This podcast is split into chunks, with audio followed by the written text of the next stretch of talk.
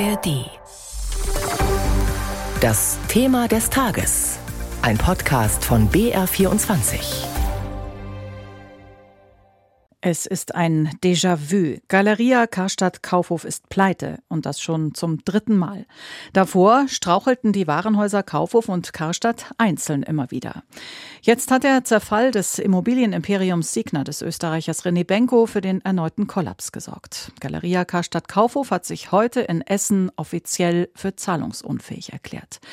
Die Details hat Denise Friese. Alle Galeria-Filialen und das Online-Geschäft werden weitergeführt, teilte Galeria Karstadt Kaufhof gemeinsam mit dem Insolvenzverwalter mit. Der Essener Warenhausgruppe Galeria Karstadt Kaufhof droht die Überschuldung. Der Mutterkonzern, die Signa Immobilienholding des österreichischen Eigentümers Rene Benko, ist seit November insolvent. Eigentlich sollten die Warenhäuser noch 200 Millionen Euro von dort bekommen. Das Geld fehlt aber nun. Und auch die Warenhäuser sind in den Pleitestrudel geraten. Es ist die dritte Insolvenz seit 2020. Für die Mitarbeiter eine Zumutung, sagt der Dortmunder Betriebsrat Thomas Bader. Man hofft ja immer, letztes Weihnachten war ja dementsprechend schon, da waren wir ja noch als Schließungsfiliale unterwegs. Dann im Juni war es dann, sage ich mal, wurden ja von der Schließungsliste genommen und jetzt dementsprechend wieder. Das ist natürlich für die Mitarbeiter hart. Es gebe viele Fragen, aber keine Antworten. Klar ist nur, eine Zerschlagung steht nicht im Raum und parallel zur Insolvenz läuft auch die Suche nach einem Investor.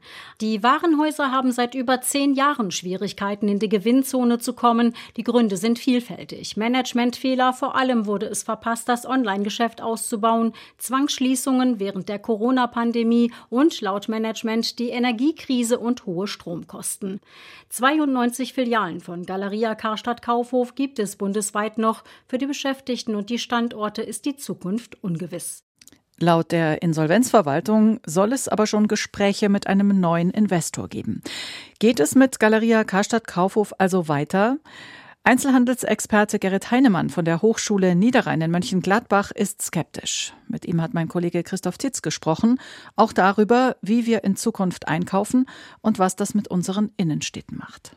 Herr Heinemann, Galeria Karstadt Kaufhof pleite wieder einmal. Auch weil die Signa-Firmengruppe des österreichischen Immobiliengurus Benko gerade in die Einzelteile zerfällt. Wie viel vom Niedergang bei den klassischen deutschen Kaufhäusern ist eigentlich hausgemacht? Hausgemacht ist bei den Warenhäusern der Niedergang eigentlich komplett. Wir erleben ja im Grunde einen Verfall der Warenhäuser seit fast 30 Jahren. Die Betriebsform Warenhaus ist ein Dinosaurier. Sie ist 170 Jahre alt und am Ende. Und was jetzt da gerade noch von Seiten der Signa stattgefunden hat oder stattfindet, beschleunigt etwas den Niedergang, aber ihn hätte es sowieso gegeben. Und das Grundproblem, alles unter einem Dach auf einer limitierten Fläche darzustellen, heißt, dass beispielsweise in einer Schuhabteilung vielleicht 300 Paar Schuhe präsentiert werden, während Zalando mehrere hunderttausend Artikel in der Auswahl hat und der Kunde von heute wünscht sich eine große Auswahl, aber nicht eine kleine Abteilung mit wenigen Artikeln. Da findet der Kunde von heute seine Produkte nicht mehr. Also dieser Bequemlichkeitsaspekt, den ein Kaufhaus hat, reingehen und unter einem Dach alles finden, von der Zange bis zum Fischfilet, das ist einfach nicht mehr zeitgemäß. Bei Nahversorgersortimenten vielleicht noch. Haushaltswaren haben Sie gerade angesprochen, eine Zange, wie auch immer, wenn ich schnell was brauche. Ja, das war das Argument über viele Jahre. Aber da muss man einfach sagen, der Kunde von heute, der in ein Warenhaus geht, ist zu einer 95 Prozent Wahrscheinlichkeit auch Kunde bei Amazon und bestellt mittlerweile diese Dinge und bekommt sie sogar selbst bei geringen Kaufbeträgen am nächsten Tag kostenlos nach Hause geliefert. Also das Argument hat sich erübrigt. Glauben Sie denn, dass nach dem ganzen Signa-Fiasko jetzt bei Galeria Karstadt Kaufhof noch jemand kommt und diese Einkaufstempel, wie wir sie immer gekannt haben, jetzt noch rettet? Ich kann mir es nicht vorstellen. Ähm, einmal, weil jetzt definitiv bewiesen wurde, dass sich betriebswirtschaftlich das Gebilde nicht rechnet. Äh, selbst wenn man die Mieterhöhung, die die Sigma in den 18 Standorten, die zur Signa gehören, reduzieren würde um die 70 Millionen, ist das bei weitem nicht das Ausmaß des Verlustes, was gemacht wurde und würde noch lange nicht bedeuten, dass das Unternehmen schwarze Zahlen macht. Ich schließe nicht aus, dass es einen zweiten Herrn Berggrün gibt, der das vielleicht als Hobby betrachten würde, aber ich kann mir das definitiv nicht vorstellen, weil dieses Gebilde nicht zukunftsfähig ist. Wo sehen Sie denn die deutschen Innenstädte in zehn Jahren, sagen wir mal? Wird es dort noch Geschäfte geben und was wird es für Geschäfte geben?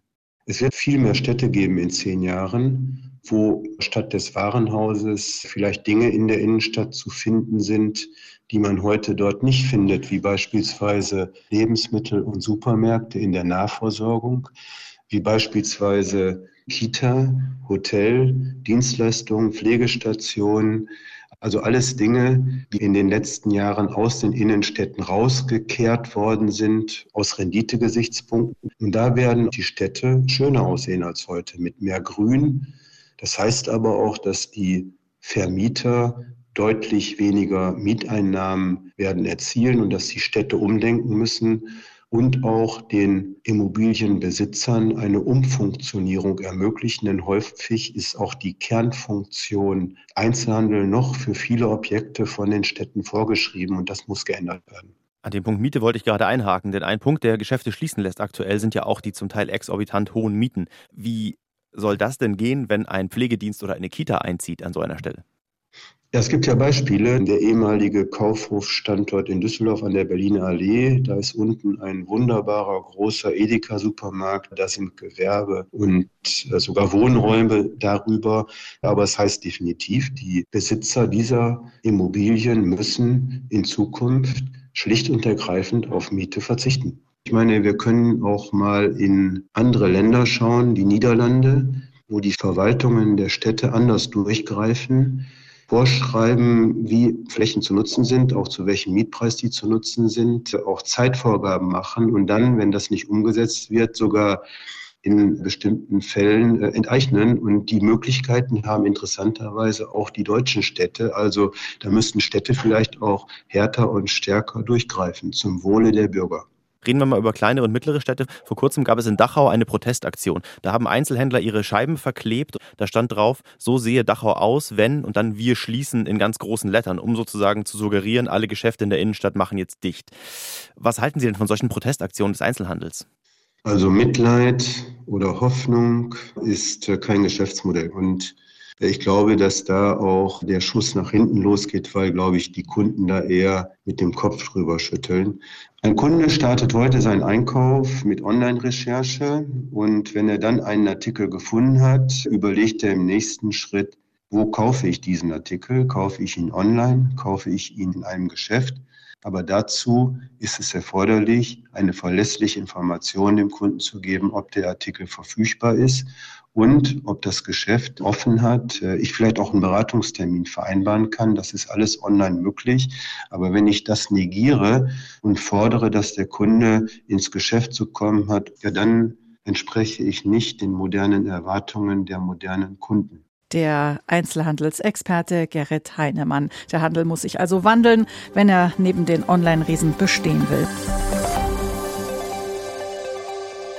Hallo, wir sind Christian Schiffer und Christian Sachsinger und wir machen den Tech-Podcast Umbruch. Wir erklären, was hinter ChatGPT steckt und lassen die KI das Abitur schreiben. ChatGPT hat nicht sehr gut abgeschnitten, also es wäre wohl die Note 5 geworden. Wir zeigen, wie man sein Haus oder seine Wohnung am besten vernetzt. Hey Siri, guten Morgen. Da geht zum Beispiel Kaffeemaschine an, die Rollläden fahren hoch und bestimmtes Licht geht an. Oder was unsere Autos alles über uns wissen. Jede einzelne Komponente im Fahrzeug gibt mir Daten. Wir reden über Blockchain, Bitcoin, Quantencomputing, Virtual Reality, DALL-E. Wir erklären die großen IT-Themen und zwar so, dass alle es verstehen. Chatbot, Stable Diffusion und Computerspiele. Genau, auch Computerspiele. Umbruch gibt's alle zwei Wochen in der ARD Audiothek.